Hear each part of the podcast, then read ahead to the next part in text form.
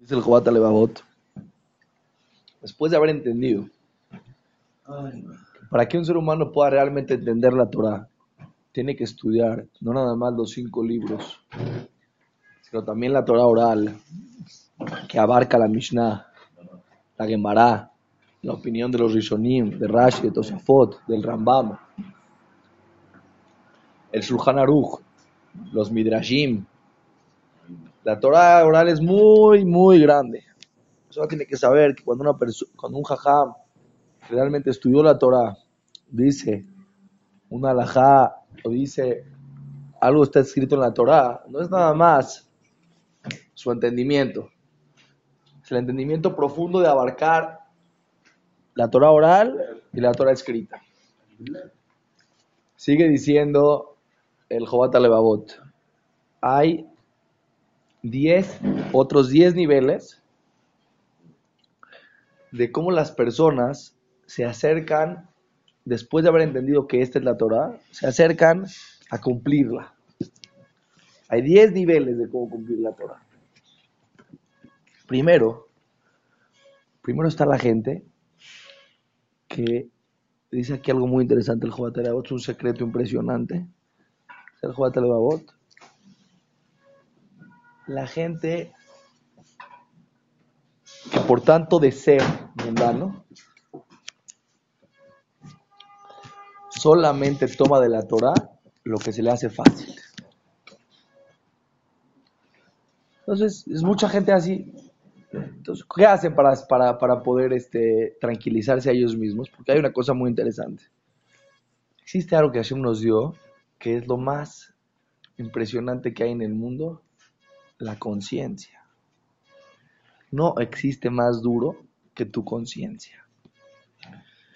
El ser humano no calma su conciencia, no puede con ella. Entonces, cuando el ser humano sabe que algo está haciendo mal, ¿quién es tu peor castigo? Tú mismo. No hay. El castigo más fuerte del ser humano está dentro de él, no está fuera de él. Cuando una persona se equivoca y hace cosas que él sabe que están mal, el sentimiento de culpa es fuertísimo. ¿Quién inventó ese sentimiento de culpa? ¿Quién te metió ese ¿Quién te metió ese juez adentro de ti? ¿Por qué el ser humano no puede hacer lo que se le antoje y sentirse tranquilo? Jesús te metió una conciencia que cuando tus actos no son coherentes, no están de la mano con tus pensamientos, con tus principios, tu conciencia te grita y te dice, cuidado, estás haciendo algo mal. ¿Te das cuenta? Mucha gente pone muchos pretextos cuando se siente culpable de que los problemas están afuera y no adentro. Date cuenta que una persona se queja de algo de afuera, es que por culpa de tal me pasó esto, es que por culpa de lo otro yo hice así, es que es porque simplemente son pretextos para tranquilizarse a él, para porque se siente culpable.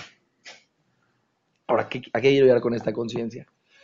Como la gente sabe que la Torah es verdad, y la gente sabe que la Torah es de la gente sabe que nos vamos a ir de este mundo y que después de este mundo hay otro mundo. Es algo que es algo con sabido, no es algo que está escondido en un eh, libro, en un cajón de un jajá mil años. Sabido. ¿Quién nos, ¿Quién nos va a ir de este mundo? Todos vamos a ir de este mundo. Es obvio, es claro que recibimos la Torah. El mundo lo dice, no nosotros lo decimos. Alguien puede venir ahorita a decir, no existieron los diez mandamientos.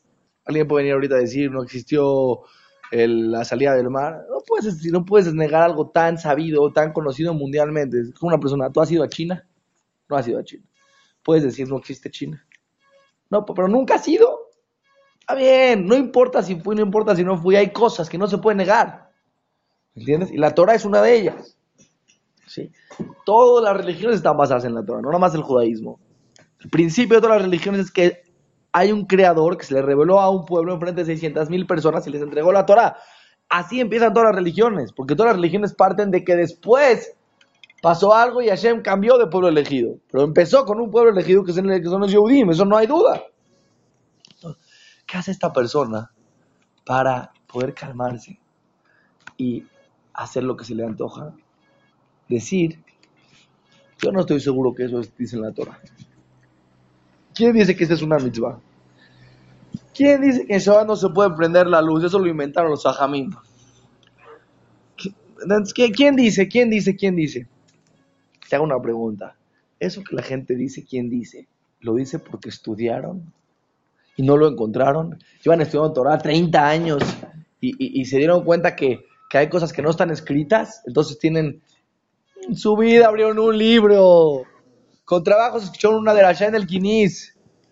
No, esos jajamín fanáticos, esos religiosos, son como borregos porque nada más no saben ni lo que hacen. El que estudia la Torah se da cuenta que toda la Torah es puro cuestionamiento.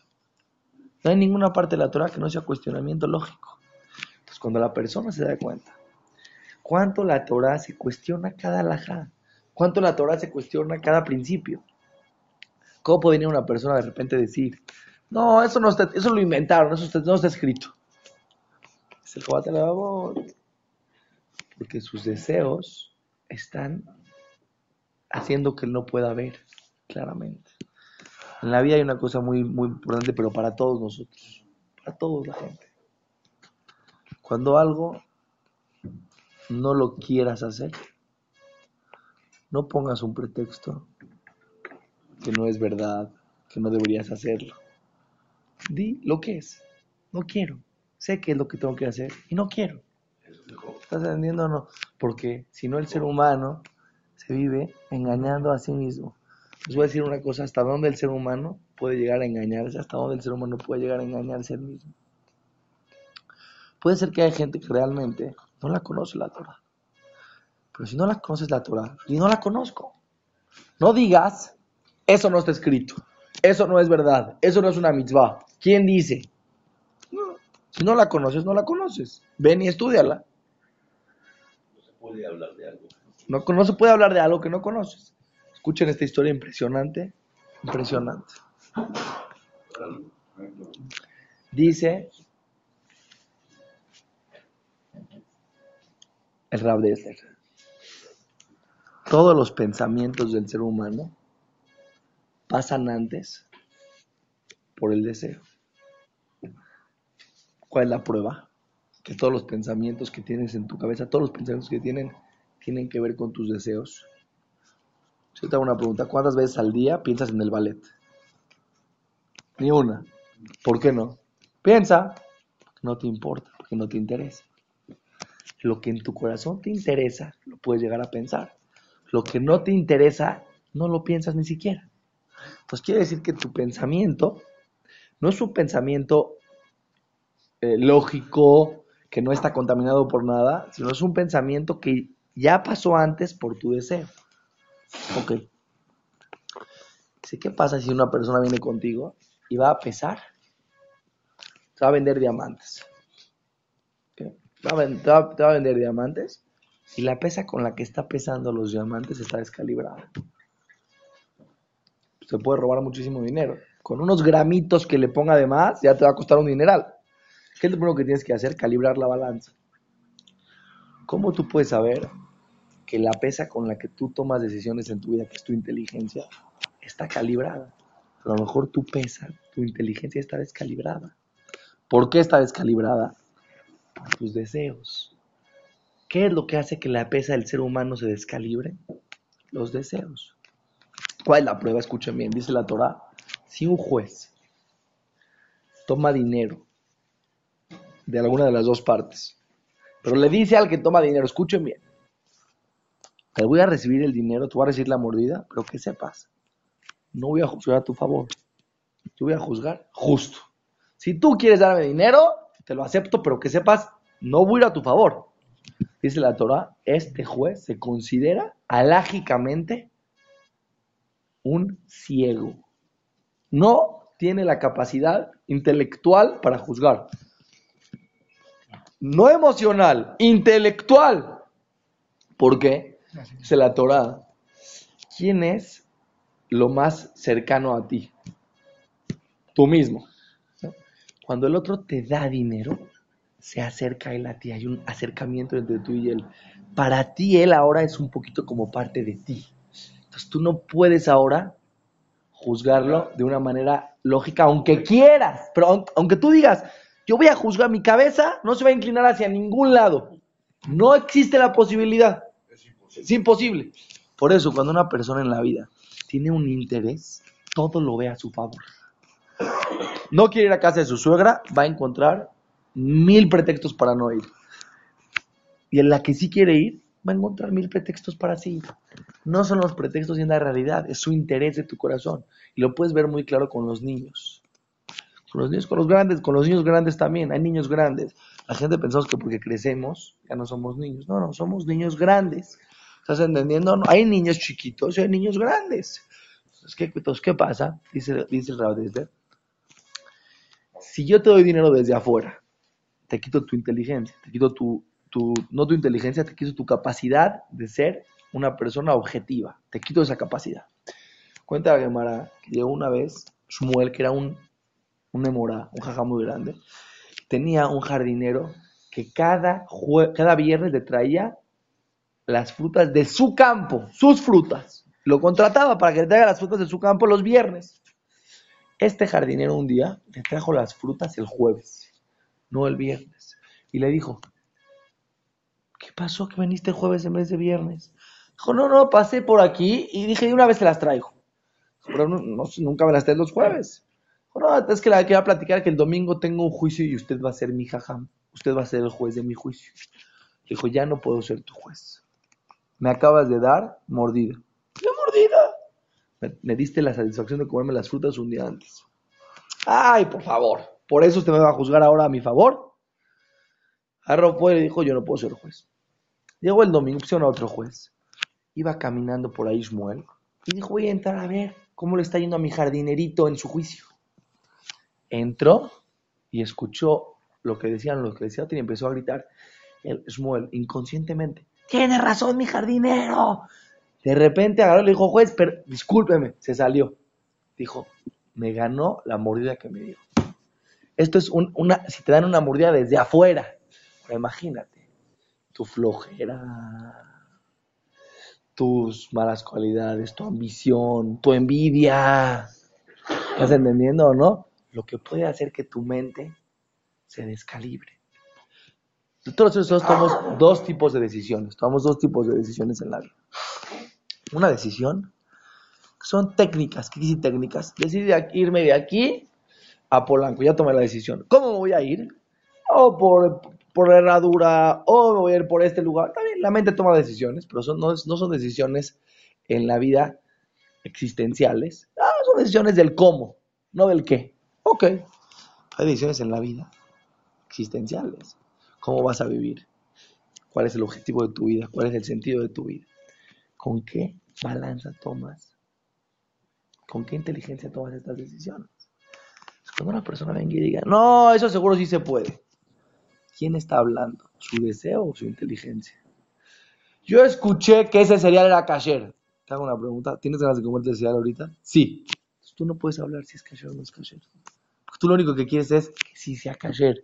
Tú lo único que quieres es que la respuesta sea positiva.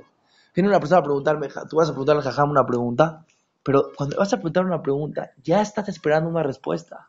Entonces, cuando vas a preguntar una pregunta al Jajam, te pregunto, ¿estás dispuesto a recibir la respuesta? O, nada más quieres ir a escuchar lo que tú quieres. Como dice la Torah, los seres humanos saben a quién preguntarle. ¿Estás entendiendo o no? Tú cuando quieres que el otro te diga, este, agarraste, no fuiste a una boda, porque era tu amigo tuyo, pero estabas cansado, tenías flojera, no fuiste. Le preguntas a alguien que sabes que es un tipo súper irresponsable, que le vale todo. Oye, hice bien o hice mal en irme a no ir a la boda. Ya, no pasa nada, nadie se va a dar cuenta. ¿Por qué le preguntaste a él? Porque sabes que te va a contestar para que te quedes tranquilo, te estás engañando nada más, te estás, te estás haciendo tonto, eso es todo lo que estás haciendo. Se la Torah quedó ya. No hay nada que hace que tu pensamiento se descalibre más que tus deseos. y les voy a decir una cosa impresionante. Vienes con una persona le dices, Sadik, es obvio, es claro que existe eso en el mundo, como ya lo hemos no platicado, demostrado. Ya está el diplomado de Munay, en el cual podemos ver a Kadosh Baruch. Vienes con una persona y le dices, mira el cielo, mira la tierra, mira la planeación que hay en el mundo, mira la claridad que hay en el mundo. Te dice, pero a lo mejor hay una posibilidad en un millón, en cinco millones, en cinco mil millones de millones, de cuatrillones, de quinto millones, que a lo mejor, que puede ser que se hizo un gusanito solo. Un gusanito. Una persona sola y un árbol al lado que le da de comer a la persona y que el árbol le da madera a la persona y que el borreguito viste a la persona y que en el, en el árbol está escondido a la medicina de la enfermedad que la persona se puede llegar a enfermar, que no estaba enferma cuando se creó, ya estaba escondido también. Todo el mundo planeado. No, pero a lo mejor el gusanito. Ta, ta, ta. Usted una pregunta. Hay una posibilidad en 50 mil millones en tu mente. Ok, pero hay 49 mil 999 que no. ¿Estás entendiendo o no? Una en eso quiere decir, ¿qué quiere decir? Una en 5 mil millones, que si lo repites ese proceso 50 mil millones, una va a salir y las otras no van a salir, según tu posibilidad. ¿Por qué tu mente es tan ilógica y se tira a pensar uno en millones? ¿Estás entendiendo? Si yo te digo ahorita, ¿sí? te vas a tomar esta, esta, te vas a tomar ahorita este vino, que de las, de- no de, no, de mil personas que se lo han tomado, 999 se han muerto del veneno y una se ha salvado. ¿Te lo tomas o no te lo tomas? Sí, porque a lo mejor una en, mil se salvó. No existe en el mundo una persona que va a pensar así. ¿Qué pasó que de repente, cuando vas a empezar a tomar una decisión existencial de cómo vivir, de repente vas a ir detrás de lo, ilógico? Pero puede ser, pero a lo mejor, pero quién sabe, pero quién dijo. Están diciendo, esta es la Torah de Akadosh Baruj Hu. Hay un pueblo que lo atestigua. Hay una historia que lo atestigua. Ve a Israel, hay un Beit HaMikdash. Hay un Cote la Maravilla, hay un Muro de los Lamentos. Ve la historia del pueblo, no de nosotros. Ve la historia que escriben los babilonios, que hablan de los Yehudim y de su forma de vivir de los Yehudim. Nuestra Torah tiene 3.000 años. Abraham, Isaac y Jacob, salimos de Mitzrayim. Eso es obvio. Pero eso de repente quiere que sus, sus deseos son tan fuertes que cuando tus deseos te empujan, ¿qué pasa cuando tú empujas a una persona? La empujas, la empujas, la empujas, que nada más le dejas un caminito donde caminar, como el burro de Bilam. ¿Qué pasó? El ángel se paró de un lado y el burro se oyó del otro lado. El, el ángel se paró del otro lado, se movió para el otro lado, para una pared. Cuando, se, cuando estaban en un- entrando en un, en un camino que había dos paredes muy cerquita y se paró enfrente, no le quedó de otra más que pararse. Cuando tus deseos empujan a tu mente a hacer algo que no tienes fuerza para ir en contra de tus deseos, no le queda otra a tu mente más que una posibilidad para pensar y la toma. Aunque sea ilógica, aunque sea la cosa más tonta del mundo. Puede ser que hay gente que tiene un deseo, un interés, no le importa pensar que esa forma de pensar tan ilógica es la única que le queda. El deseo no le dejó otra opción de pensar. Lo, lo inclinó, lo empujó su deseo hasta que lo único que le queda para poder sentirse tranquilo con él mismo es pensar, seguramente sí se puede. Seguramente no es haram. Seguramente los argentinos inventaron la Torah. Seguramente, ¿por qué dices cosas que son tan ilógicas? ¿Por qué te comportas con una vida tan ilógica? Porque no tengo cómo justificar mis actos. No tengo cómo justificar mis actos. Entonces dice el Jobat el primer nivel de la gente que sirve a Hashem es la gente que los deseos se sobrepusieron a su inteligencia y tienen muchos pretextos para no hacer lo que Baruj Hu quiere que hagan. Pero les voy a decir un secreto y con eso terminamos la clase de hoy. Un secreto para ser felices es no ir en contra de nuestros principios. Cuando tú haces las cosas bien, tu conciencia te aplaude. Tu conciencia es la que te da principalmente tu felicidad. Cuando tú en la vida estás aprovechando la vida y estás haciendo las cosas bien, tu misma conciencia te aplaude. Tu misma conciencia te dice, te felicito, con la acabó. Y eso es un sentimiento muy rico.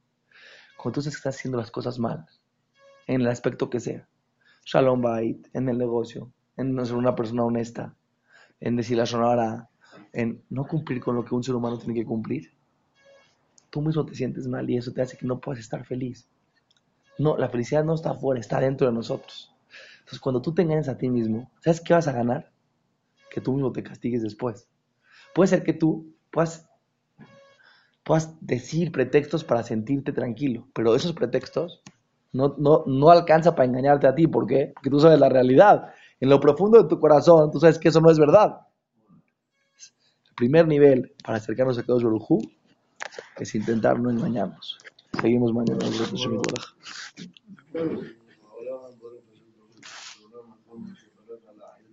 Ahora,